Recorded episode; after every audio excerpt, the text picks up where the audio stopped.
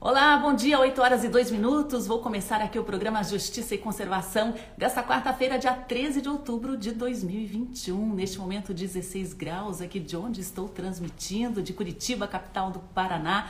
Hoje nós vamos falar sobre quanto vale o verde, nós vamos falar sobre o valor econômico das unidades de conservação. Hoje nós vamos receber aqui Carlos Eduardo Yang, ele que é pesquisador, economista, especialista em políticas públicas, também mestre em economia da indústria e da tecnologia pela Universidade Federal do Rio de Janeiro e doutor em economia pela Universidade de Londres. Professor Carlos Eduardo Yang, Cadu Yang, como muitos o conhecem, é professor titular do Instituto de Economia da UFRJ e professor colaborador dos programas de Ciências Ambientais da Universidade Estadual de Mato Grosso e Ciências Ambientais e Sustentabilidade na Amazônia pela Universidade Federal do Amazonas. O professor tem vasta experiência no ensino, na pesquisa na área de economia, com ênfase justamente em desenvolvimento e economia do meio ambiente e dos recursos naturais. O professor Carlos Eduardo Young já coordenou diversos projetos de pesquisa e organizou o estudo Quanto Vale o Verde, a importância das unidades de conservação. Mas antes de adicionar aqui o professor, eu vou exibir um vídeo a respeito justamente dessa importância das unidades de conservação, um vídeo produzido pela equipe do ICMBio. Belas e imponentes, as unidades de conservação não são apenas um refúgio distante para a vida selvagem. As áreas protegidas fazem parte da vida dos brasileiros espalhados pelas matas e cidades. 35% da água que bebemos é captada diretamente nas unidades de conservação ou em algum ponto rio abaixo. Os alimentos que comemos também surgem dessas áreas. Usamos suas plantas e essências medicinais para produzir remédios. Óleos e resinas vegetais se transformam em cosméticos. De forma direta ou indireta, todos esses benefícios fornecidos pela natureza são chamados de serviços ecossistêmicos. Eles garantem a vida na Terra, mas alguns passam quase despercebidos. Olhando de perto, é a experiência quase espiritual do frescor se espalhando pelo corpo quando estamos na mata. Dando um passo para trás, é a chuva e o clima no ponto ideal para cada região do nosso país. Nas áreas praianas, por exemplo, os recifes de corais protegem a linha de costa brasileira. Outro escudo natural são os manguezais, que evitam enchentes e servem como berço para peixes. A pesca, a coleta de frutas e a extração de madeira são essenciais para a economia e são possíveis graças aos serviços ecossistêmicos. São benefícios econômicos, sociais e culturais para o bem-estar humano. Unidade de conservação, onde a nossa vida pulsa. Unidades de conservação, muitas pessoas já ouviram falar, mas poucas sabem a sua importância, o seu valor e todos os serviços que essas unidades, essas áreas preservadas nos prestam. Bom, vou chamar aqui o professor Carlos Eduardo Young para conversar. Aceitei aí a sua solicitação de transmissão. Vamos aguardar aqui a transmissão com o professor e vamos falar justamente né, sobre quanto vale o verde. Bom dia, professor. É uma honra tê-lo aqui no nosso programa diário, programa Justiça e Conservação. Muito bem-vindo. Bom dia a todos, bom dia a todas as pessoas que estão participando e bom dia a todo o pessoal que está trabalhando nesse momento nas unidades de conservação para proteger esse lindo patrimônio que a gente tem. É, a gente sabe que dois terços das unidades de conservação brasileiras são ocupadas por comunidades tradicionais, por pessoas. Muita gente vive, depende, né? E convive muito harmoniosamente ou nem tanto, né? Nessas áreas preservadas, professor. É, isso é importante a gente dizer porque existe um conceito equivocado de que as unidades de conservação são espaços vazios de gente. Na verdade, a maior parte do número e da área das unidades de conservação, você tem comunidades vivendo dentro, né? Então, para a gente explicar para a pessoa que está assistindo a gente, a gente tem, grosso modo, dois grandes grupos de unidades de conservação né, que são as unidades de proteção integral, onde realmente você tem uma restrição maior, que só fica lá dentro o guardião, o pessoal que toma conta, mas você tem as de uso sustentável, onde você tem comunidades inteiras, inclusive existem cidades dentro de unidade de conservação. Né?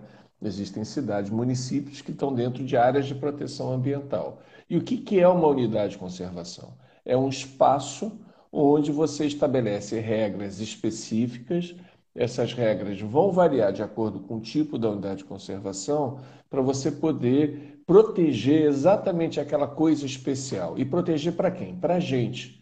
A origem das unidades de conservação está relacionada ao interesse humano, a proteção dos recursos hídricos, a proteção dos recursos madeireiros, e a gente não pode esquecer que nós somos brasileiros, os que extraem árvore, os que extraíram o pau-brasil até sua quase extinção. Então nós temos que proteger o patrimônio, porque se não houvesse já na época da logo após as descobertas algum nível de controle sobre a extração do pau-brasil, os brasileiros, os que extraíam pau-brasil, teriam extraído até o seu limite.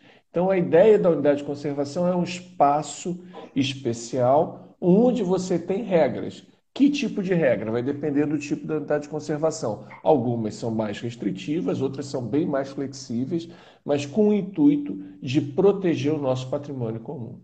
E o valor dessas unidades não é apenas né, na sua biodiversidade, no que existe ali, mas o que ainda pode é, fornecer esses espaços, né, professor? A sua é, riqueza, né, a sua genética, muito está se perdendo antes mesmo de ser descoberto, né, professor?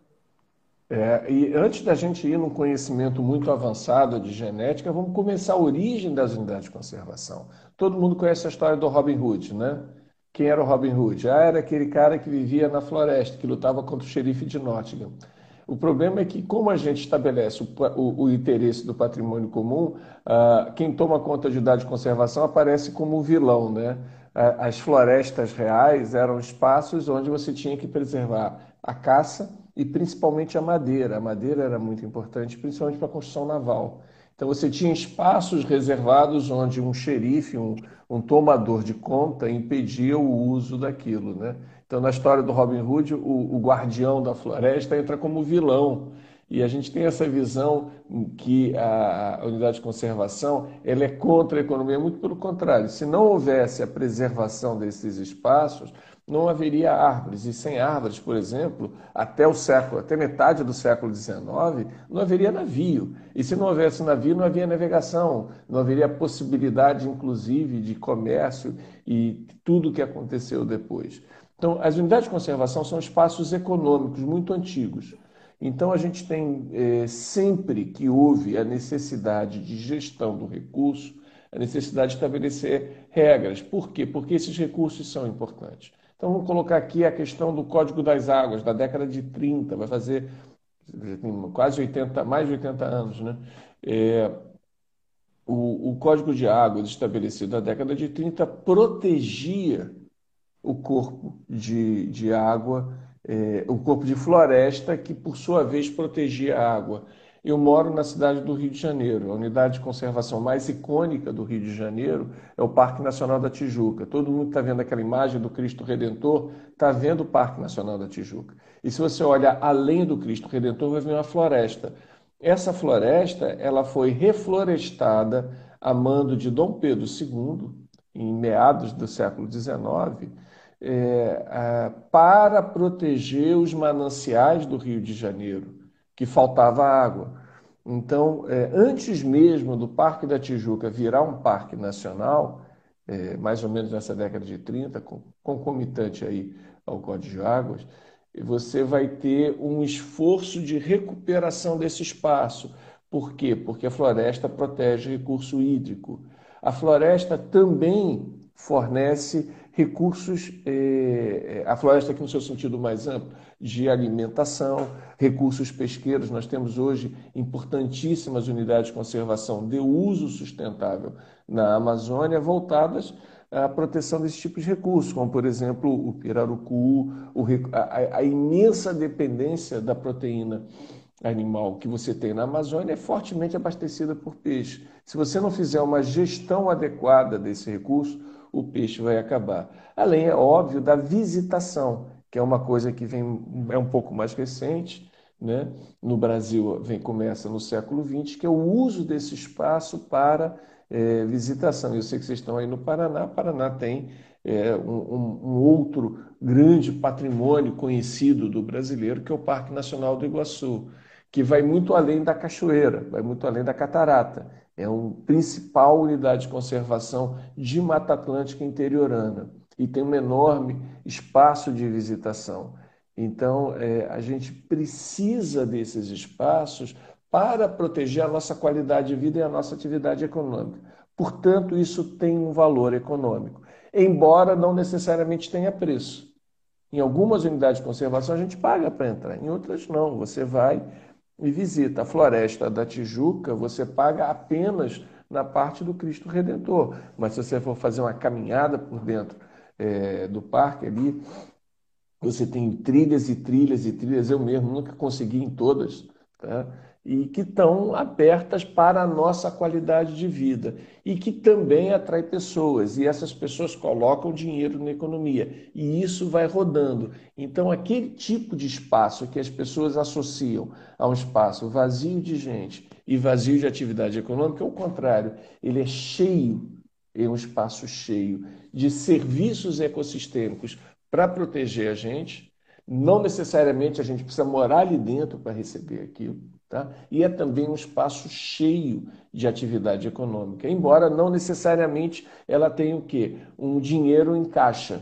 É muitas vezes valor, e valor é uma coisa que vai além do dinheiro muito interessante. A gente tem algumas participações, o pessoal está fazendo indicações de leitura aqui sobre o tema que estamos discutindo. O Bruno Gambaroto sugere aí o mito moderno da natureza intocada, de Antônio Carlos Diegues. Temos mais uma sugestão aqui da Zulene Vitoriano, sugestão de livro do indígena Ailton Krenak. Professor, o senhor falou aí que desde Dom Pedro II já se havia esse conhecimento da importância das florestas em pé, as florestas preservadas para a manutenção dos mananciais para a manutenção das águas e hoje a gente ainda tem né, esse avanço da destruição, do desmatamento em plena crise hídrica. Professor, como o senhor está vendo esse contrassenso aqui na nossa política, no nosso desenvolvimento do brasileiro, que ainda é baseado num estilo meio colonial de exploração até a sua extração é. máxima?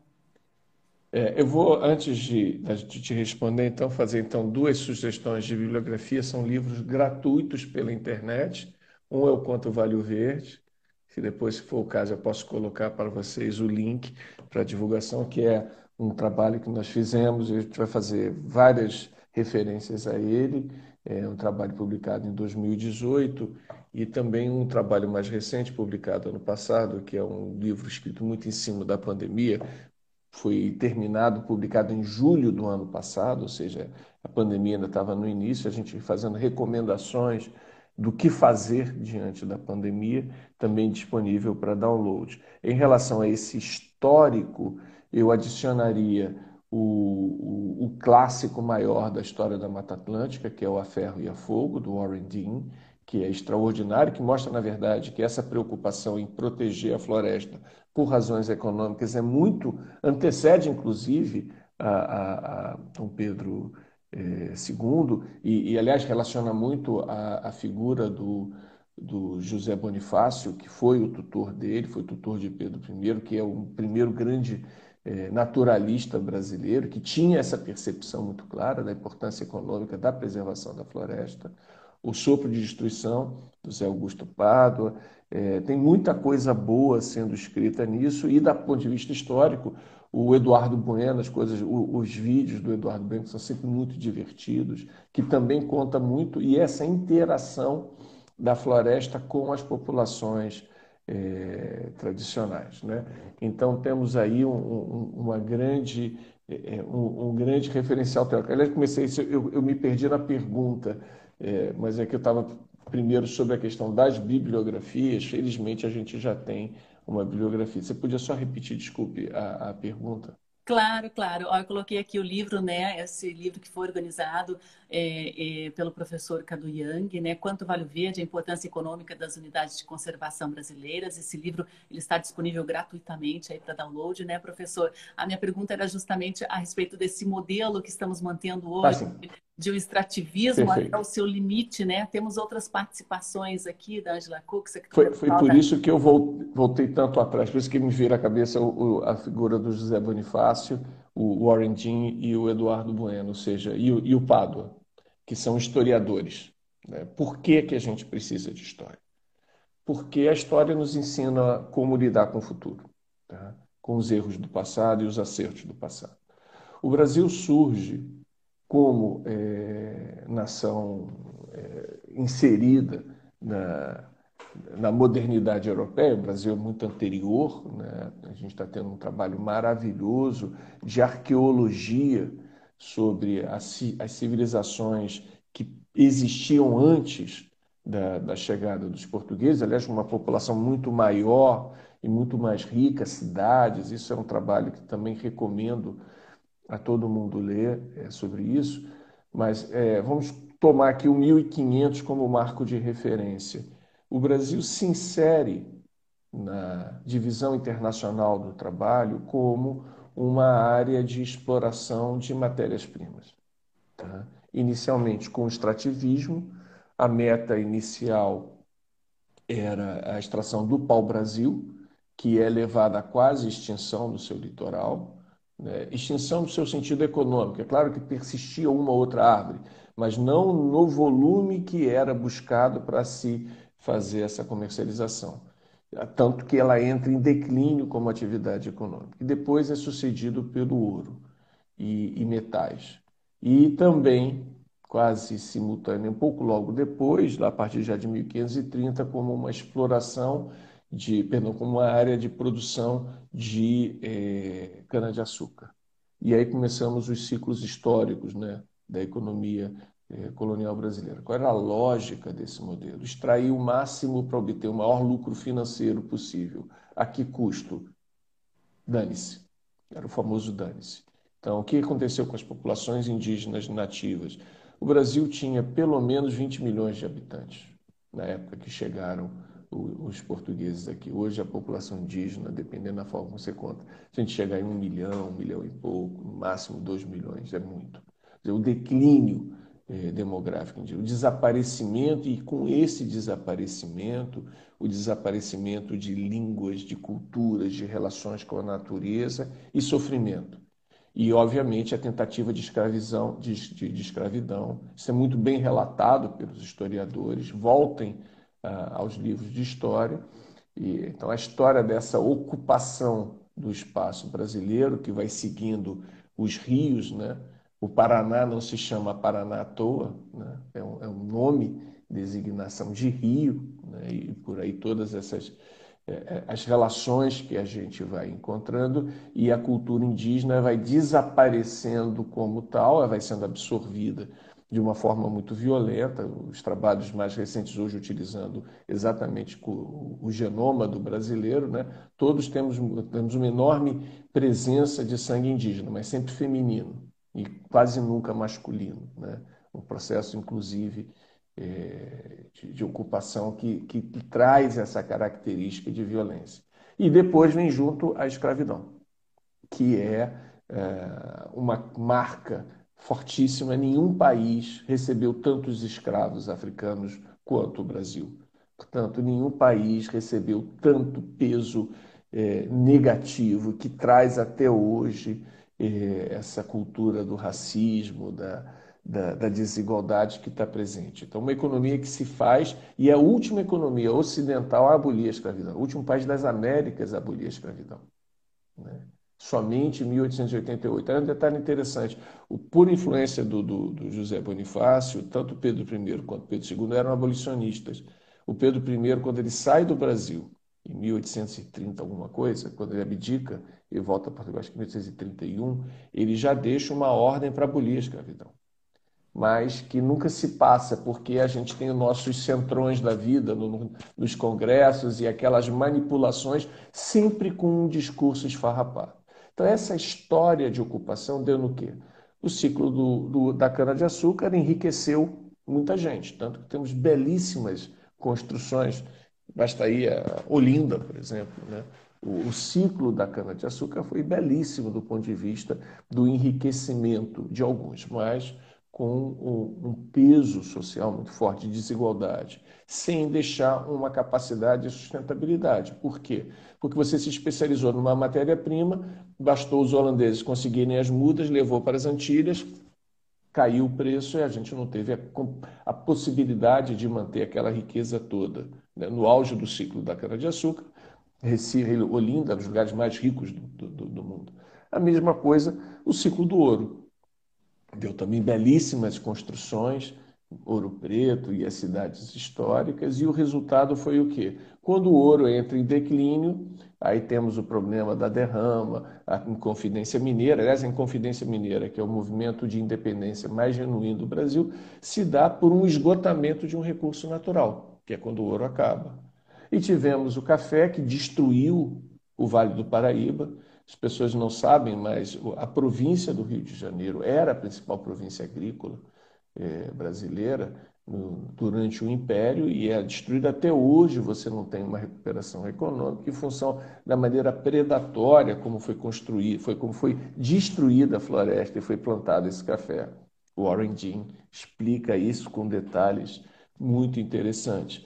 É, e, e, por aí vai. E o que nós tivemos no século XX foi, por um breve momento, uma fantasia organizada, como dizia o Celso Furtado, de transformar esse país numa, numa economia onde a gente crescesse não pela exploração do recurso natural, mas pela incorporação da inovação.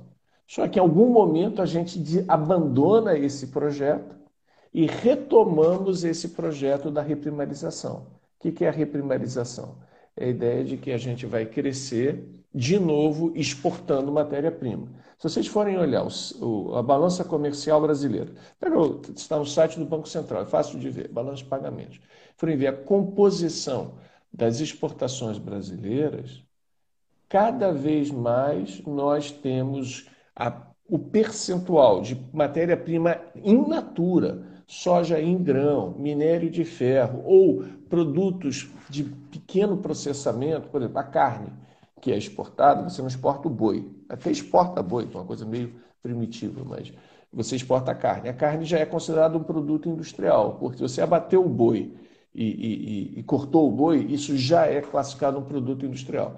Então, essa participação de produtos de baixo conteúdo tecnológico enorme dependência de matéria-prima, ela vai crescendo. Junto com isso, na indústria, a gente vai se especializando no quê? Nas atividades que são intensivas em emissão de poluentes e intensivas em energia.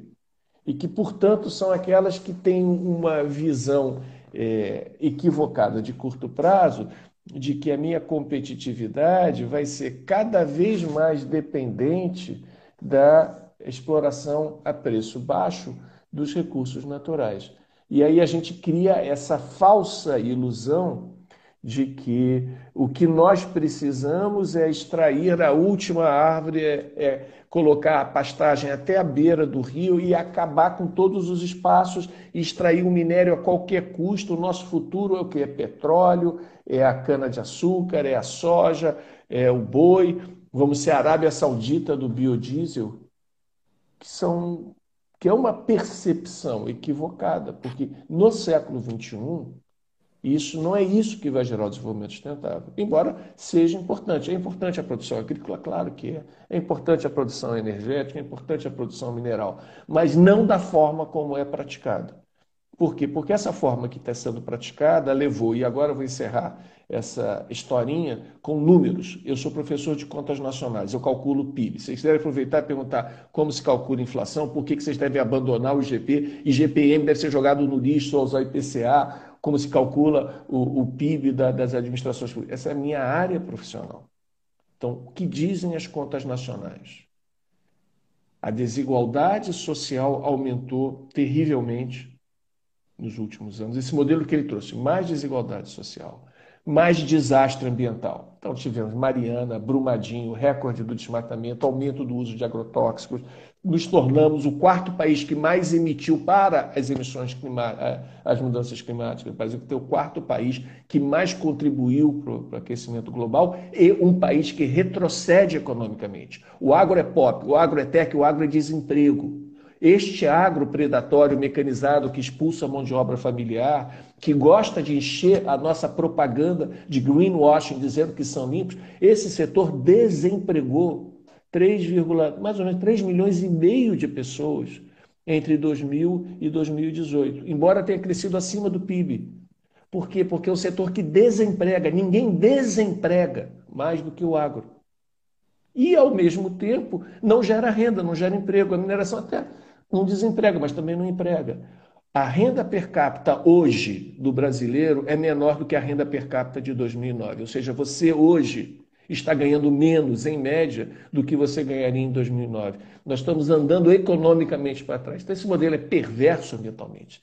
Ele é perverso socialmente e ele é desastroso economicamente. E é por isso que a gente precisa de uma nova visão onde a relação com a natureza seja diferente e dentro desse macro visão de uma economia com transformação produtiva com equidade, onde a gente vai utilizar com inteligência, com inovação os recursos naturais, as unidades de conservação são um espaço, um microcosmos desse macrocosmos de aplicação de recursos naturais.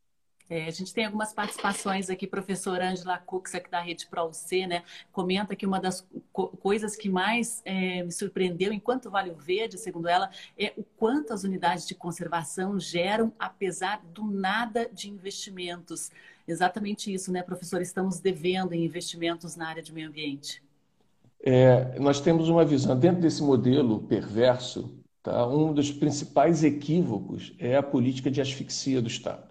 Né? Não é possível ter Agenda 2030, não é possível ter desenvolvimento sustentável com a emenda constitucional 95, por exemplo, que impede o gasto.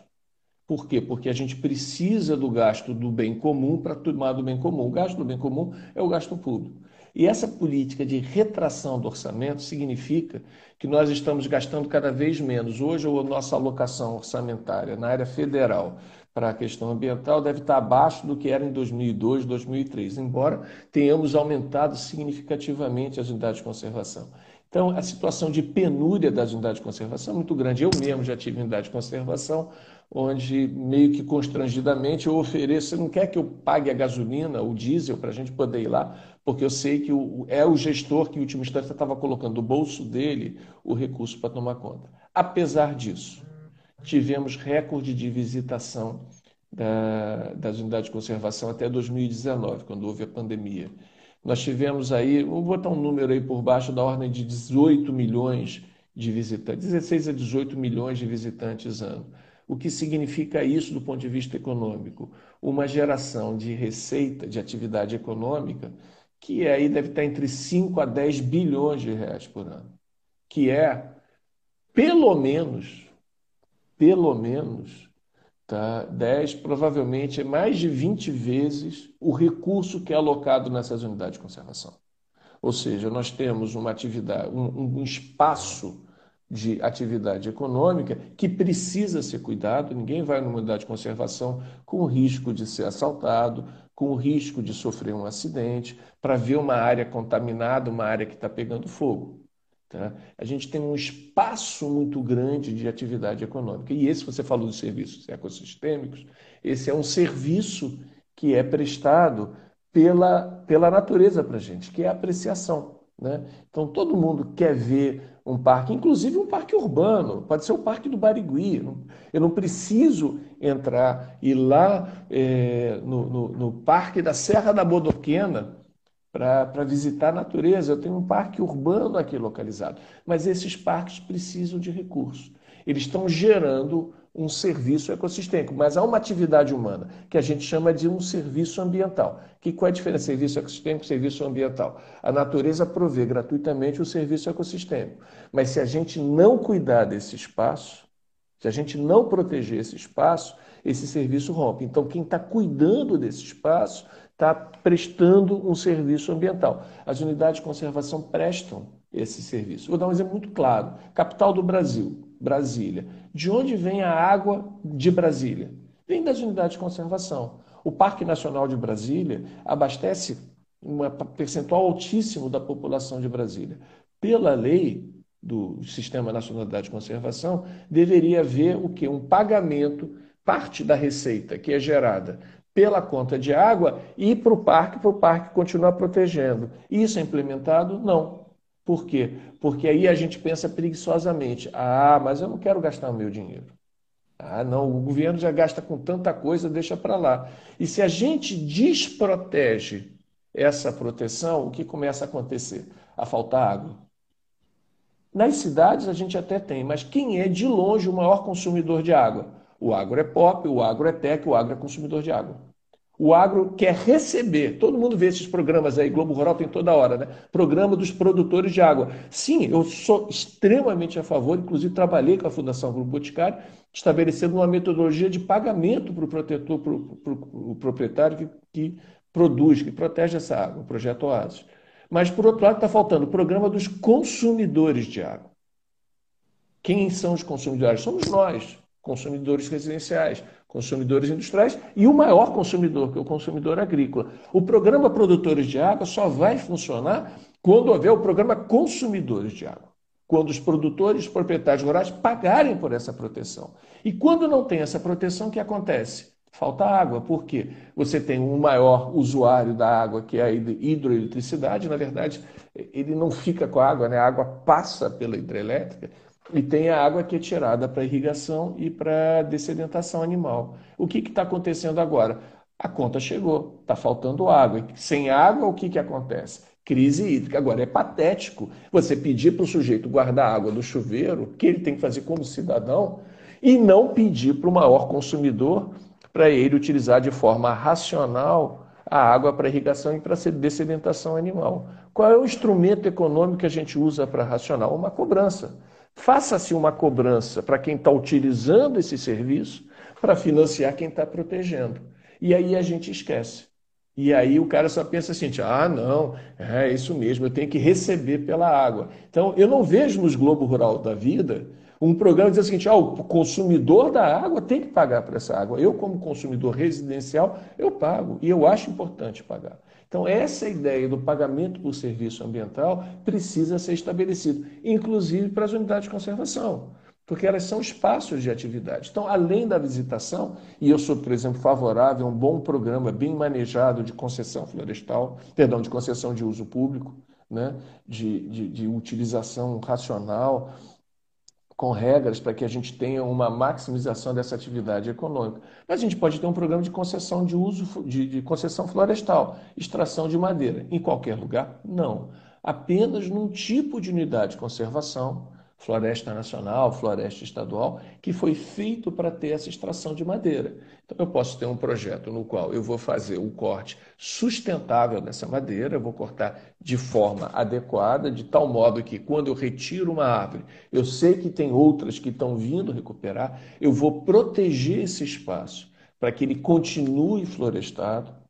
E eu vou vender essa madeira e vou pegar essa receita da madeira e deveria o quê? Retornar para, a, para as unidades de conservação. Hoje, a gente já deve ter no Brasil um valor em torno de uns 100 milhões de reais ano que são obtidos só com concessão de uso de, de, de concessões florestais, né, com a madeira extraída sustentavelmente. Isso é pelo menos metade do dinheiro que é realocado das unidades de conservação. Ou seja, esse dinheiro não está voltando para a floresta. Então, esse é um outro exemplo que a gente tem desse tipo de uso. E essa concessão não precisa ser comercial, ela pode ser voltada para uma unidade de conservação de uso sustentável, onde eu tenho um uso comunitário desse recurso. Então, o objetivo ali não é obter uma receita com a extração da madeira, mas permitir que haja sustentabilidade e agregação de valor. Isso é muito importante. Adição de valor na cadeia produtiva com um uso melhor dessa madeira, através da sua transformação, movelaria, artesanato. Nós temos muitas possibilidades de uso adequado de madeira. A gente precisa de madeira. Madeira é uma coisa legal, eu não tenho nada contra que se corte árvore. O importante é como se corta. Aliás, sustentabilidade não é o que se faz, é o como se faz. Praticamente toda atividade pode ser produzida, pode acontecer de uma forma melhor. Então, esse é um outro exemplo de uso econômico das unidades de conservação. A questão da regulação da pesca, que eu já fiz referência. E, além disso, serviços ecossistêmicos. Um exemplo muito interessante que a gente vê aqui no livro tá, é que as unidades de conservação, como um todo, desde que elas foram criadas, a gente estimou isso até 2016, elas tinham impedido a emissão do equivalente a 5, 6 emissões anuais brasileiras, ou seja, pega tudo que o Brasil emite num ano, multiplica por 5 ou 6, esse foi o serviço, o, o, o efeito que as unidades de conservação tiveram impedindo o desmatamento. Tanto as unidades de proteção integral quanto as de uso sustentável. É claro que a qualidade da conservação numa unidade de proteção integral é maior, ou seja, essas áreas elas retêm mais remanescente florestal. Então, por hectare, essas unidades de conservação de proteção integral impediram mais emissões de carbono do que as de uso sustentável. Porém, as de uso sustentável são maioria, mais ou menos dois terços do território, em de uso sustentável, porque é mais fácil a gente estabelecer uma unidade de uso sustentável do que proteção integral. Então, como um todo, o volume impedido de emissão das unidades de uso sustentável foi maior que as de proteção integral. Mas combinadas, elas geram um valor, e aí não vou gastar muito tempo aqui com detalhe metodológico, leia um livro, tá? a gente calculou uma espécie de aluguel dessas unidades de conservação. Se ela recebesse por esse serviço de estar retendo carbono, isso aí é mais 3 a 6 bilhões de reais ano. É, provavelmente agora com a desvalorização cambial, nós estaríamos aí de novo também na faixa dos 5, 10 bilhões. E o quanto está sendo alocado para as unidades de conservação? Não chega a 500 milhões de reais. Ou seja, nós temos uma desproporção entre a importância econômica do ativo, né? o que é um ativo? Uma reserva de valor. Uma unidade de conservação é, portanto, uma reserva de valor dos serviços prestados. Uma grande assimetria entre o que ele gera e o que é alocado. Mas por que, que isso acontece? Porque ele gera para todos, de forma difusa. Ele não gera para João, Maria ou Teresa individualmente. Ele gera para a nossa coletividade. E nós temos uma terrível dificuldade nesse país em entender a importância do bem comum.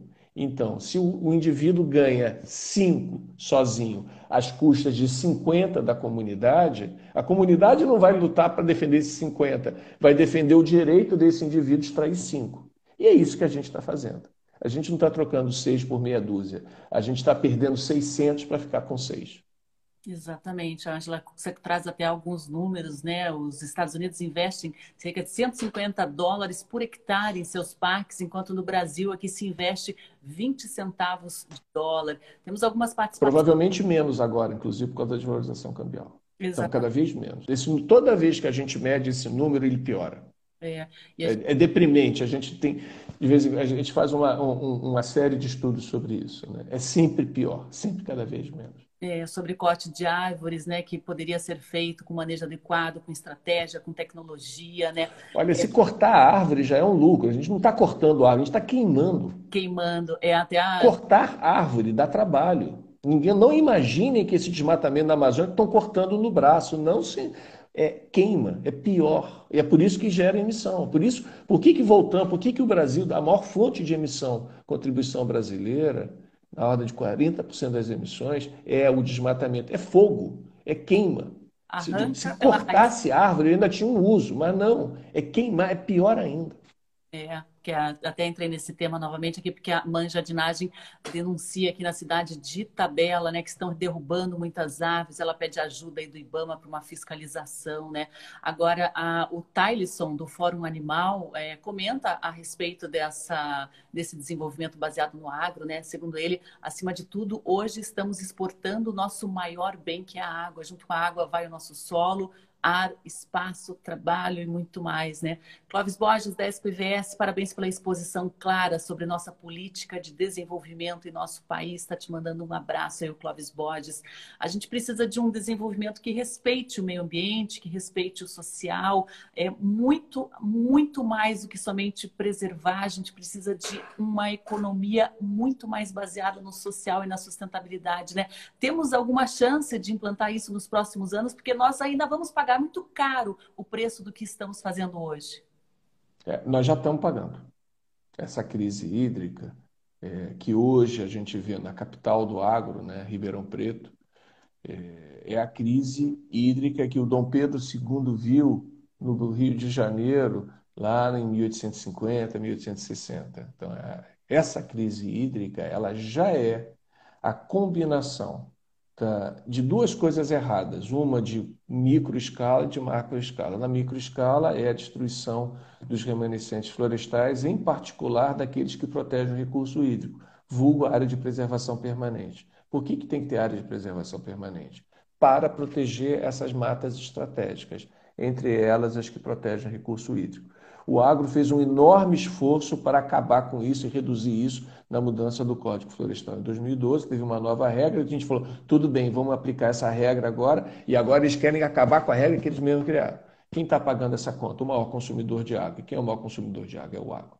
Então, nós estamos tendo isso em um conflito grande com a hidroeletricidade. Então, isso já temos. E na macro escala, isso já é também consequência das mudanças climáticas, estava previsto. Isso está relacionado com outro elemento ainda mais complicado que a ciência ainda arranha, que é o conceito de rios voadores, que é um serviço ecossistêmico em macro escala prestado pelas vegetações nativas do Brasil, não apenas a floresta amazônica, principalmente a amazônica, mas também as demais vegetações, que é o serviço ecossistêmico de regulação hídrica da chuva. A chuva cai, ela vai para o solo, a planta, a raiz, pega essa água e ela transpira. E essa névoa que a gente vê em cima da floresta vai evaporando e vai chovendo, evaporando e chovendo. E aí, essa, com o movimento da Terra, vai é, de oeste para leste, então essa chuva vai de leste para oeste, até bater nos Andes e aí volta para baixo. Então, a chuva que está caindo, ou que deveria estar tá caindo lá no interior de São Paulo, ela é afetada pelo desmatamento amazônico. Se você interrompe com o desmatamento esse fluxo, você vai ter uma consequência de perda de, de, de, de água. Então, a água, que é o nosso bem fundamental para a existência, precisa ser protegida. Isso significa ser contra a atividade agrícola? Não. É possível uma agricultura utilizando a abundância de água. Aliás, é ridículo num fórum internacional você dizer que o Brasil tem crise hídrica, se você olhar os dados de pluviometria brasileira. Né? Ainda mais você está falando em Curitiba. Curitiba, falta água em Curitiba, é, seria uma piada de mau gosto. Tá? Porque o que não falta é chuva. O que falta, sim, é gestão. Tá? Tanto a gestão da alocação do recurso para o uso eficiente, tá? quanto a gestão da preservação do espaço. Então, se temos essa consequência, e essas, essa conta está chegando, essa conta está chegando nos desastres. Uh, a última estimativa que eu vi, nós estamos aí com um número da ordem de centena de milhão a bilhão de real de perda apenas com eventos de chuva extrema. Isso custa dinheiro. Isso está relacionado ao quê? Você não proteger micro, na, na micro escala o corpo hídrico, então você tem aquele alagamento, isso é típico São Paulo, né? É, vai continuar chovendo em São Paulo. Você acabou com o rio, a água vai passar em algum lugar. Se você cimentou o rio e, aliás, encheu ele de lixo, essa água vai vazar. Então, o, o desastre não, não, é tão natural assim. Aliás, isso é uma outra recomendação de, de leitura, isso é em inglês. É um artigo chamado Not So Natural, não tão so natural, do meu amigo André Santana, em que ele mostra que a probabilidade do mesmo evento climático, a mesma chuva, se transformar num desastre, essa probabilidade aumenta em função da ausência de infraestrutura e uh, o nível socioeconômico dessa, dessa comunidade. Essa é uma comunidade socialmente mais frágil, que não recebe recursos, que não tem política pública de adequação daquele espaço, a probabilidade desse evento climático se transformar num desastre é maior. Isso tem a ver com a mudança climática como um todo. As mudanças climáticas, elas são desiguais não apenas porque quem gerou o problema é desigual em relação a quem causou. A África praticamente não contribuiu para esse problema, mas vai ser onde mais vai sofrer. Tá? É, é, desigual nesse aspecto, não gerou, mas também no, no, na adaptação. E adaptação para a mudança climática é resiliência, dar espaço ao meio ambiente. E como eu dou espaço ao meio ambiente? Aproveitando a rede de rios e protegendo, criando um conceito que já é bastante comum nos países envolvidos de parques lineares. Você imagine, ao longo do rio, você vai proteger aquela faixa. Você tem um duplo ganho. Em primeiro lugar, você evita o risco da população que mora ali. É, meu pai é de Friburgo, Nova Friburgo, do Rio de Janeiro. Eu passei, quando houve o desastre de 2010, 2011, lá, eu, eu tive a infelicidade de procurar. Felizmente não aconteceu comigo, mas ler a lista dos mortos para ver se eu conhecia alguém em Nova Friburgo e Petrópolis. Mas eram mil pessoas nesse evento, um único evento. Foi capaz de matar cerca de mil pessoas na Serra Fluminense. A maior parte dessas pessoas estava ou em áreas de encosta que deveriam ser protegidas, APP, ou estavam na beira de rio. Por que, que a gente precisa criar parques nisso? Para proteger a gente e, ao mesmo tempo, gera serviços ecossistêmicos, garante ah, os demais serviços. Então, você tem uma visão moderna de parque é proteger recurso hídrico, inclusive pelo efeito de visitação. Qual é o exemplo mais gritante disso? Nós temos uma experiência que era o grande exemplo positivo, privado, de conservação, bonito, no Mato Grosso do Sul. Por quê? Porque você tinha uma interação legal, você tem ali uma qualidade de água, por causa do carbonato de cálcio, uma questão físico-química lá que dá uma enorme transparência à água. Você tinha ali um turismo, tem ainda, né, um turismo de flutuação. Mas este turismo de flutuação depende do quê? De que a água seja transparente. Agora, para a água ser transparente, o que, que você precisa? Da proteção dos corpos d'água. O que, que aconteceu? Para cima, a montante das áreas de flutuação começou a fazer o quê? O uso predatório da pecuária. De novo, eu tenho nada contra, adoro, adoro churrasco. Mas a maneira pela qual se quer levar a pastagem até a beira do rio, evitando a proteção da, da, das matas ciliares, o que começou a fazer? Turvou a água. Olha, se a água vai ficar turva, por que, que o sujeito vai sair de Curitiba, São Paulo, Rio, vai pegar um avião e ir até Campo Grande, para depois pegar um transporte para chegar em Bonito, para ver uma água turva? Boi eu compro de qualquer lugar.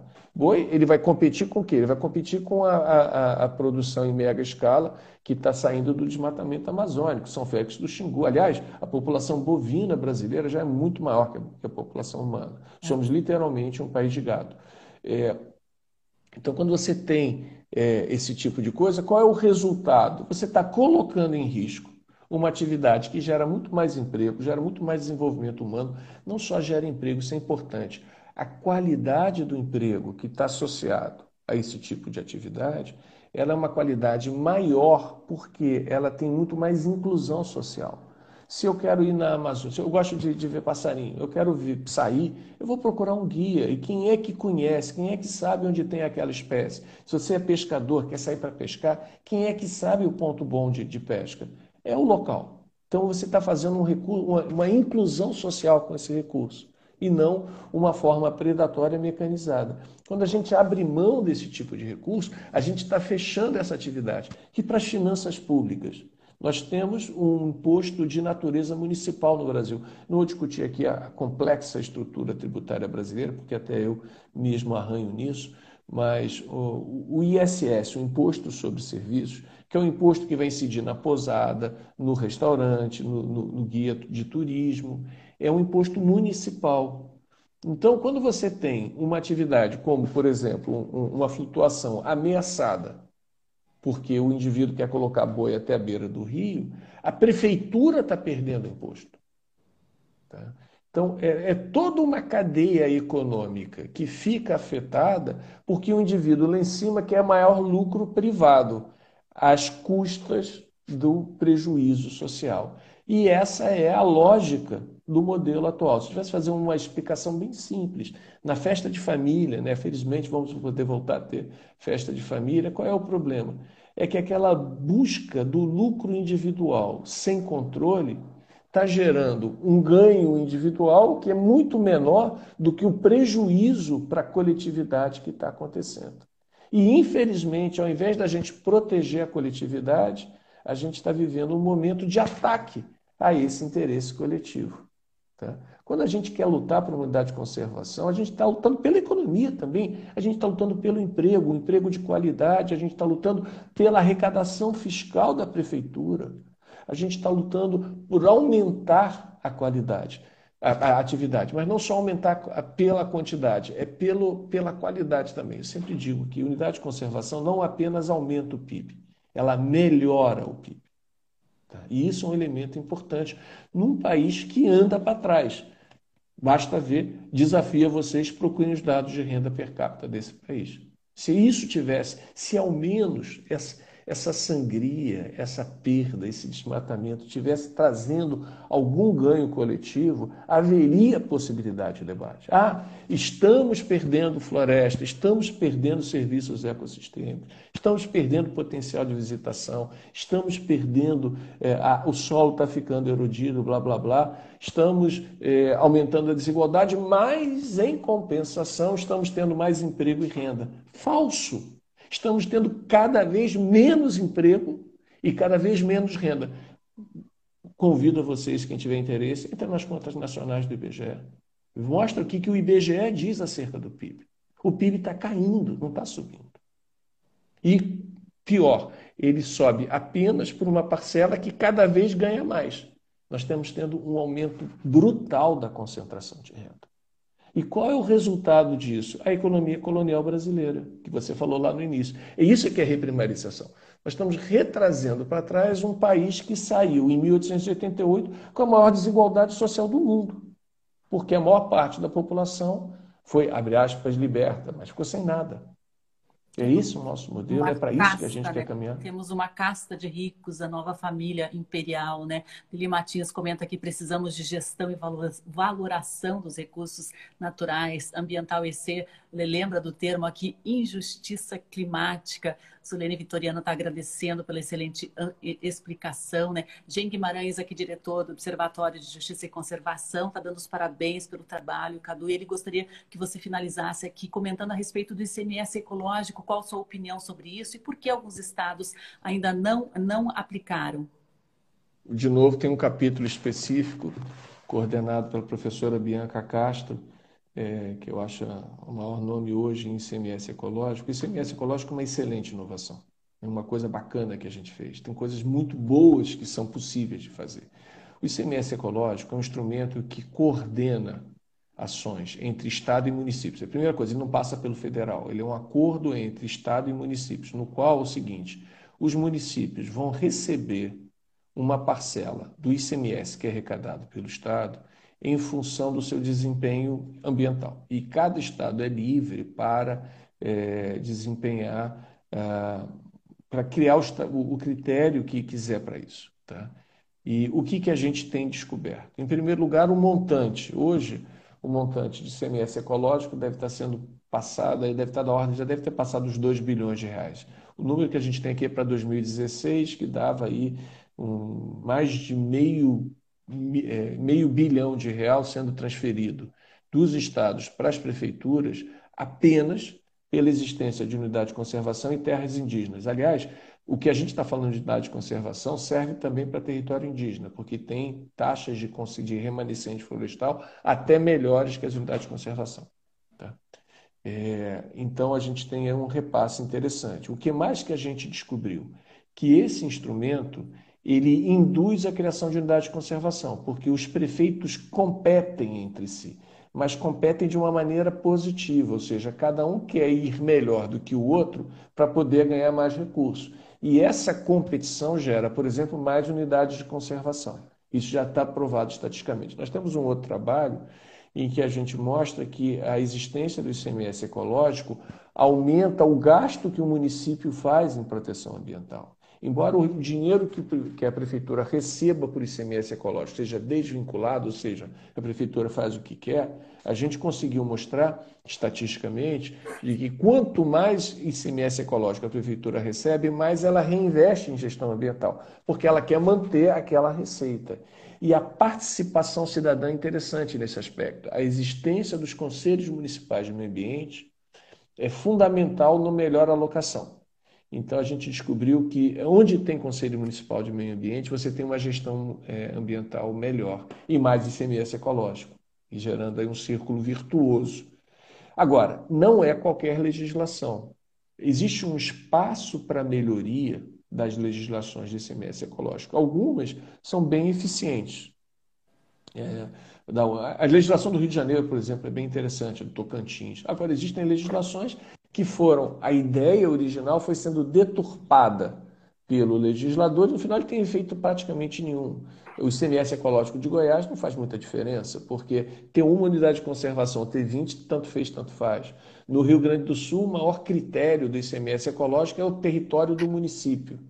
Então, embora o ICMS ecológico, o Rio Grande do Sul diga que tem lá 7%, quase 7% de ICMS, ecológico, de ICMS transferido de ICMS ecológico, o grosso disso vai pela área do município. Isso não é um critério ambiental. Então a gente tem que pensar, aliás, a partir da experiência do ICMS ecológico, outras experiências nesse tipo. Ou seja, eu atribuo um benefício pela performance do, do, do, no caso do município, mas pode ser do órgão, ou seja, o uso inteligente do orçamento, o uso do orçamento público como uma ferramenta de sustentabilidade, e não com essa idiotice de congelamento que se estabelece linear, que só traz perda. E nós estamos vendo isso agora, é, na questão dos absorventes femininos. É uma declaração ridícula dizer, ah, eu não tenho dinheiro para absorvente, vou ter que tirar do outro. Fala sério. É a questão de prioridade. Agora, para isso é fundamental que haja mobilização social para pressionar essa pauta. E o ICMS ecológico é um exemplo de que, se isso for bem feito, o resultado positivo virá. É, prioridades, né? Prioridades é a palavra-chave. Angustifolia Araucária está dizendo aqui, Carlos Eduardo, deveria vir ao programa uma vez ao mês. Nossa, seria uma honra. excelente profissional, excelente conversa. Parabéns pelo conteúdo. A JC, parabéns pela iniciativa. Professor, nós agradecemos muito aqui a sua disponibilidade, a sua presença. Sei que a sua agenda é apertadíssima. Muito obrigada mesmo. E a gente vai estar acompanhando a mobilização em torno da proteção de Bonito, né? Essa cidade, esse patrimônio natural brasileiro que está tão ameaçado. O professor está participando, prestando consultoria, trocando muitas informações e ideias nessa mobilização para ver se a gente consegue reverter né, essas ameaças que pairam sobre Bonito. Professor, muito obrigada. A gente mantém o contato e conte com o observatório para o que precisar. Muito obrigado, agradeço a todos vocês, porque essa é a nossa luta, né? E é a, é a nossa vida, é a qualidade de vida da gente e principalmente de quem vai vir depois, né? E, e a gente está na hora mais do que nunca de, de levantar e começar a agir. Exatamente. Muito obrigada a todos também que participaram, enviaram aí os seus comentários, as suas perguntas. Peço já de antemão desculpas para quem ficou aí para trás, aí nem sempre a gente consegue colocar todos os assuntos em pauta aqui na nossa conversa. Mas amanhã o programa Justiça e Conservação volta ao vivo a partir das 8 horas da manhã. Muito obrigada, professor. Um ótimo dia, excelente trabalho no Rio de Janeiro. Até mais. Obrigado. Tchau. Até mais, pessoal. Até lá.